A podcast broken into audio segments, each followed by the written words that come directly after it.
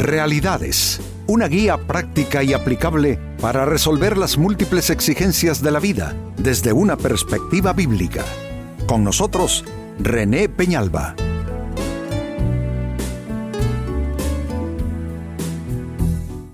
Amigos de Realidades, sean todos bienvenidos. Para esta ocasión nuestro tema, ¿eres de los que viven para sí mismos? Esto en principio parece ser una, una buena idea, un buen concepto de vida, un buen enfoque, una buena actitud, pero sabes, no necesariamente eso es así.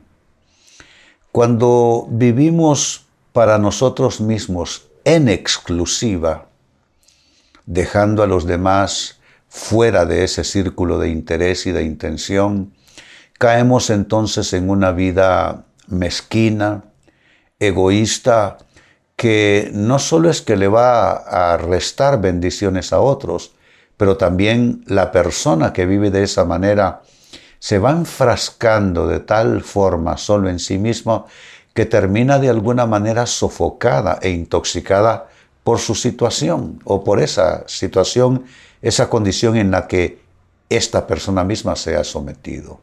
Pues este es nuestro tema hoy. ¿Eres de los que viven para sí mismos?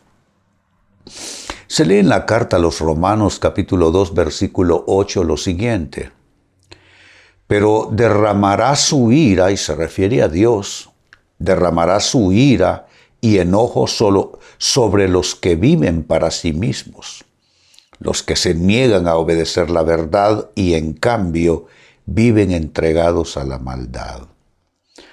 Es, es interesante porque aquí nos encontramos algo que quizá no estábamos asumiendo, y es que provoca a Dios el que un individuo viva solo para sí mismo y se asocia esa condición y esa actitud egoísta y mezquina con desobediencia de la verdad y con una eh, complicidad con el mal. Entonces, amigos, no parece eh, de inicio ser una condición grave, simplemente decir, bueno, yo me ocupo de mi vida, me ocupo de mis cosas, que cada quien vea lo suyo, pero termina siendo una agresión a Dios, a su voluntad, a su palabra, a sus propósitos, y termina siendo una peligrosa colindancia con el mal y la maldad. Entonces definitivamente, amigo, amiga, esto no nos conviene. Tenemos que abrirnos entonces a los demás y procurar que los demás de alguna manera aparezcan en la agenda de nuestras vidas, de nuestros intereses, de nuestras buenas acciones, ¿por qué no decirlo así? Y eso beneficiará nuestras vidas. Estaremos en primer lugar complaciendo a Dios. En segundo lugar, una persona que incluye a los demás se convierte en un agente de bendición, en un instrumento de bendición. Y en tercer lugar, también importantísimo, esta persona gozará de bienestar, porque el bien que cada uno hiciere y la actitud de buen corazón y de buena voluntad siempre retorna a la persona que así actúa. Pues con esta escritura eh, lo que convendrá será aclarar exactamente a qué nos referimos con eso de vivir uno para sí mismo. Entonces la pregunta será, ¿qué es eso? ¿Qué es vivir para ti mismo? ¿Cómo lo podemos de alguna manera descifrar más cabalmente, puntualizar eh, todo lo que tenga que ver con vivir para uno mismo? Pues trabajemos respondiendo a la interrogante. Número uno, ¿qué es vivir para ti mismo? Es que nadie más cabe en tu interés. Eso es vivir para ti mismo. Nadie más cabe en tu interés.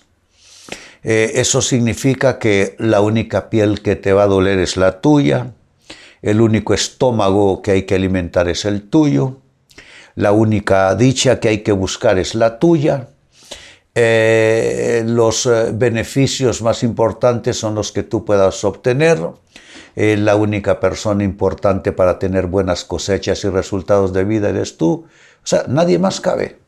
en tu agenda de vida, en tu agenda de interés. Eso es vivir para ti mismo. Y es interesante porque las personas que viven para sí mismas, no necesariamente es que estén solas, no necesariamente es que sean parte de un cuadro donde solamente ellas están. No, estas personas eh, que tienen esa fuerte inclinación de solo pensar en sí mismas, tienen una esposa, tienen un esposo, tienen hijos, tienen amigos, puede ser que tengan hermanos en la fe y que se congreguen en alguna iglesia, tienen compañeros de trabajo, tienen vecinos, es decir, no están solos en el mundo, pero sí tienen esa marcada actitud. Nadie cabe en su agenda de vida, nadie.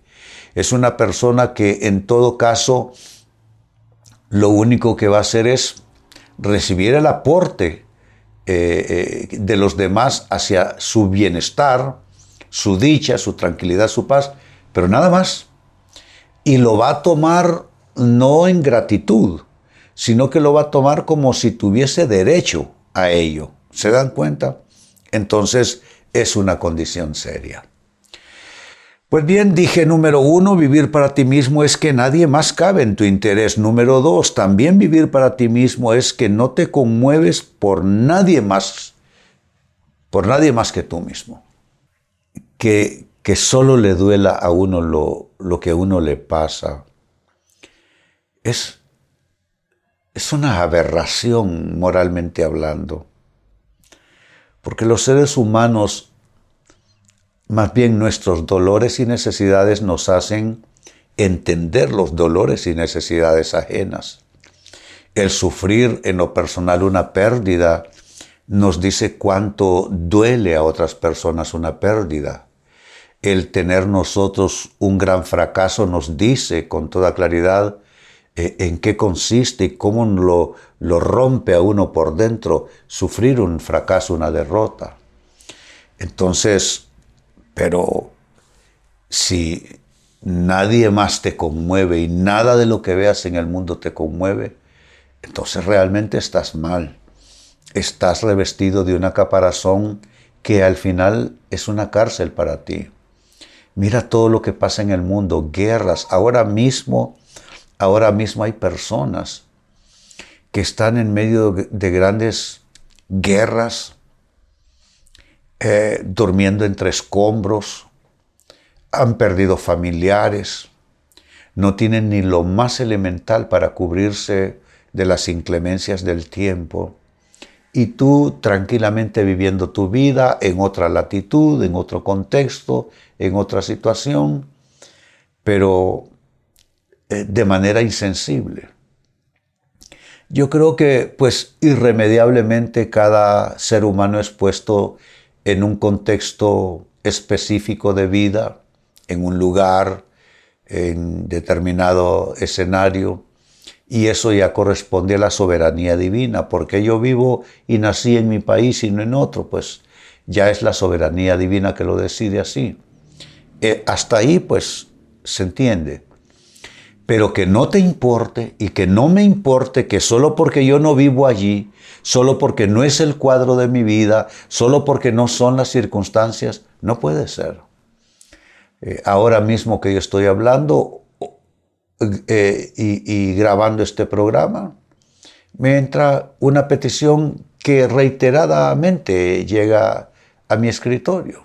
Los migrantes que pasan por mi país, que van rumbo a los Estados Unidos, están durmiendo en las calles en mi ciudad, no tienen que comer, muchas veces hay niños eh, pequeñitos, bebés aún. Entonces, uno, no es Dios para resolver la situación, pero digo que te tiene que calar, de eso estamos hablando. Te tiene que, tienes que sentirlo. De alguna manera te tiene que doler porque como un ser humano tú de alguna manera entiendes al menos en alguna dimensión, en, algún nivel lo que esas personas pueden estar sufriendo. Entonces es vivir para ti mismo que no te conmuevas por nada, por nadie y por nada más que lo que a ti te, te duele o te interesa. Sigo trayendo respuestas, que es vivir para ti mismo. Número tres, es que no le haces favores a nadie. También eso es vivir para ti mismo. No hacerle favores a una persona. Y, esos que nunca hacen favores adoptan esa actitud en nombre o en razón de algo malo que les sucedió. Una mala experiencia, le hicieron un gran favor a alguien que les le, correspondió muy mal. Porque hay gente así, ingrata, malagradecida. Pero tampoco en nombre de las ingratitudes de otros podemos cerrar la puerta con doble pasador en nuestra actitud y decir, bueno, es que en nombre de lo que me pasó yo no le vuelvo a hacer favores a nadie, yo no le vuelvo a creer a nadie porque a mí me engañaron. Yo digo que no puede ser así.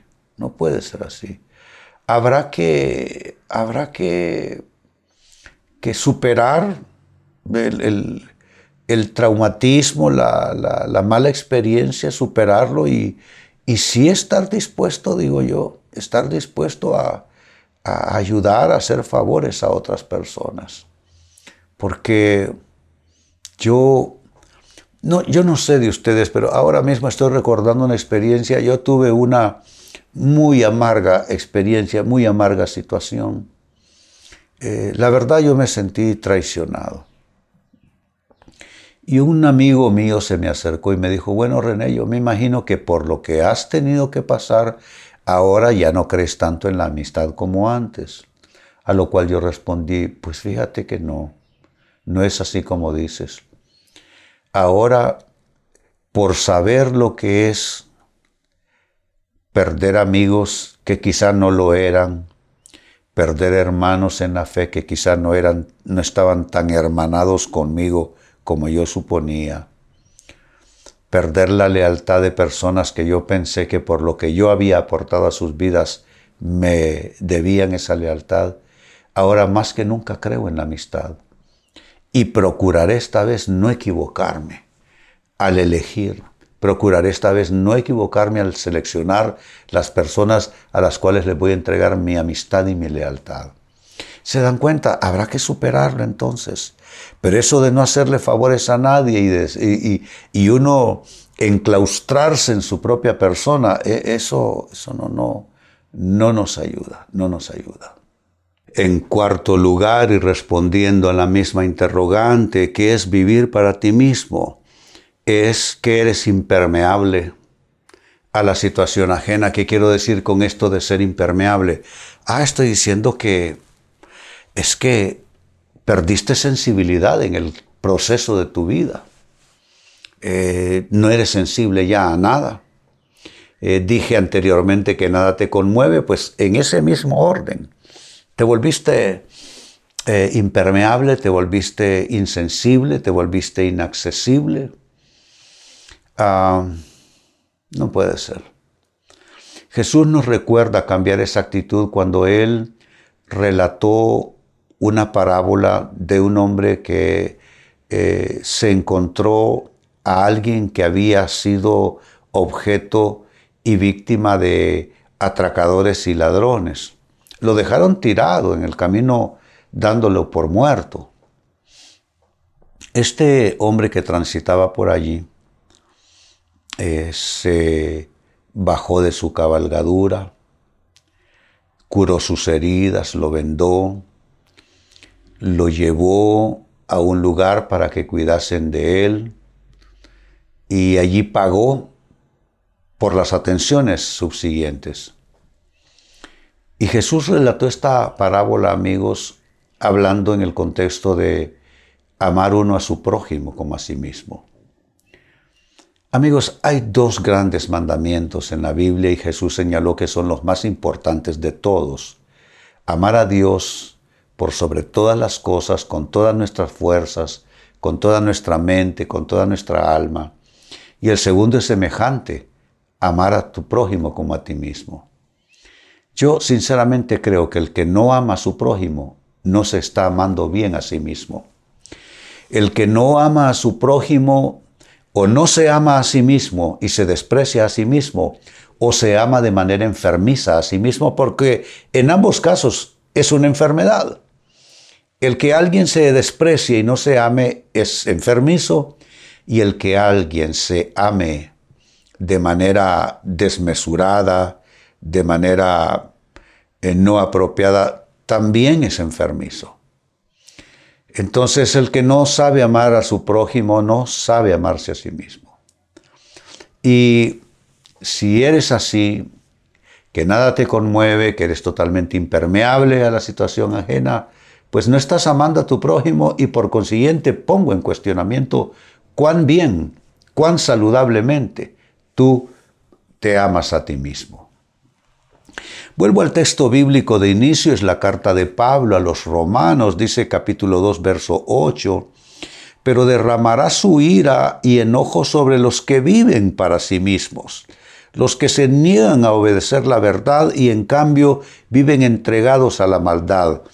Hay tres, eh, hay tres condiciones sobre las cuales Dios eh, eh, derrama su ira, es decir, son cosas que provocan la ira de Dios. Los que viven para sí mismos y se les califica en segundo término no solo que viven para sí mismos, pero que se niegan a obedecer la verdad. Argumentan en contra de la verdad divina, la verdad de la palabra. Y tres, que están conectados con la maldad. Yo sé que tú no quieres eso para ti, yo tampoco quiero eso para mí. Entonces, ¿qué debemos hacer? romper la cáscara, romper el círculo y ya no solamente vivir para nosotros mismos y hacer de alguna manera un espacio también para los demás en nuestra agenda de vida y en nuestro interés de vida. Pues a partir de esta escritura la pregunta fue ¿qué es vivir para ti mismo? Y tiene cuatro implicaciones vivir para ti mismo. Uno es que nadie más cabe en tu interés. Dos es que no te conmueves por nadie más que por ti mismo. Tres es que no le haces favores a nadie. Y cuatro es que eres impermeable a la situación ajena. Todo eso describe a alguien que vive solo para sí mismo. Amigos, con esto cierro el tema, de igual manera me despido y les recuerdo que nuestro enfoque de hoy ha sido titulado ¿Eres de los que viven para sí mismos? hemos presentado Realidades con René Peñalba. Puede escuchar y descargar este u otro programa en renépenalba.net.